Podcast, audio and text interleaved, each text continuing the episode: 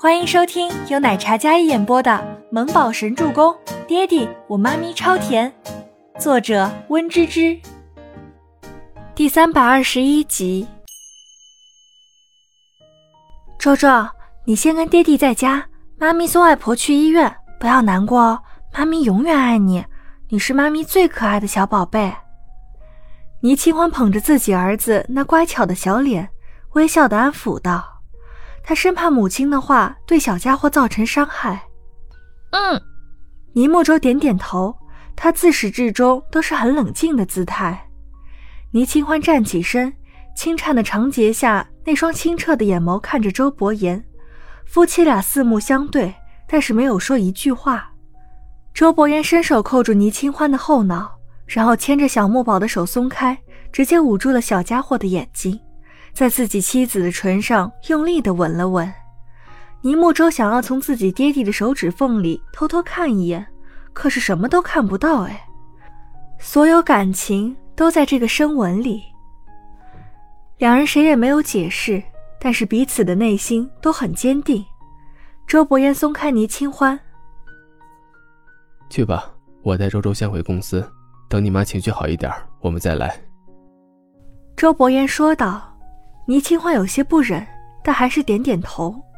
他没有为难，也没有愤怒的离开，而是默默站在边上，哪怕被侮辱，也站在他这边着想，没有让他为难。好，倪清欢应下之后，然后转身上了车。除了父子俩，其余的人都坐车陪同秦岚去医院。看着车子离开，这对父子俩才收回视线。爹爹。你没事吧？尼木舟第一时间倒是先关心自己的爹地，暖心的就像小太阳一样。明明自己也被伤害了，可是小家伙内心成熟，没哭没闹，也没有委屈，而是淡定的，就像个小大人一样。爹地没事，你呢？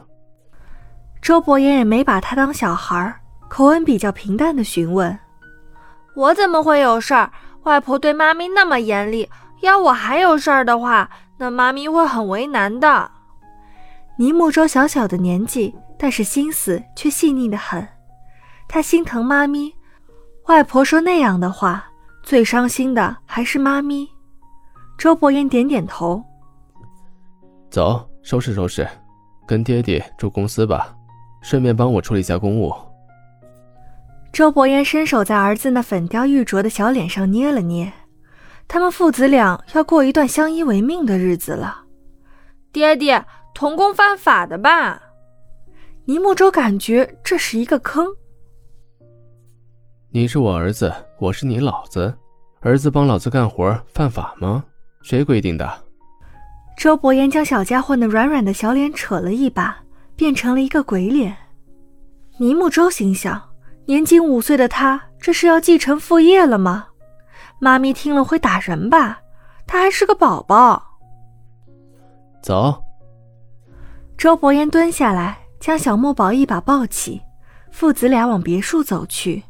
本来温馨的一家人，如今要分隔两居。周伯言也没有办法，不能跟刚恢复知觉的长辈过不去。太爱他，自然不能让他太为难。要想秦岚接受他们父子。自然要解开当年倪清欢的父亲突然离世的心结。周伯言能理解，倪清欢父母很恩爱，不然不会因为丈夫的离世而秦岚伤心过度，瘫痪不起。可人死不能复生，如果一直揪着这件事不放，所有人都会痛苦。爹爹，你又没跟长辈打过交道，你可能不是外婆的对手。倪木舟搂着自己爹地的脖子。忽然想到这么一个问题：爹爹是孤儿，没有父母，不了解如何与长辈相处，并且外婆对爹爹的讨厌是从五年前就开始的。五年时间虽然过去了，但外婆沉睡五年，如今的记忆一定还停留在当年外公过世时候的痛苦中，不然不会这么情绪失控。还有你跟你妈咪啊？倪木舟轻声笑了笑，嗯。还有妈咪肚子里的小妹妹，我们在，外婆一定会接纳你，接纳我们，所有的事情都会朝着最好的方向发展的。尼木舟说道，像是在给周伯言打气，也是像给自己打气。不过小家伙还是好心疼自己爹地，爹地无父无母，自幼在孤儿院长大，无依无靠，凭借自己的本事才有今天这一番成就。他身居高位，所有人对他俯首称臣。他在商场上是帝王一样的男人，可还是不被承认。这样的心酸，还有无助，会很有挫败感吧？表面不表现，但内心一定不好受吧？尼木舟有些小心疼，看着爹地冷毅帅气的侧颜，如果不是因为很爱、很在乎，谁会愿意为了另外一个人受这么大的委屈？爹爹，我终于知道我为什么这么可爱了。尼木舟轻松的语气说道：“嗯，因为你跟妈咪是真爱，我是真爱的结晶，所以可爱。”尼木舟清脆稚嫩的童音。说的话让周伯言忍俊不禁。那妈妈肚子里的小家伙就是小可爱了。周伯言顺势接话，那张眉目深刻的俊脸满是温柔的神色。嗯，是。倪木舟点头，很是认同。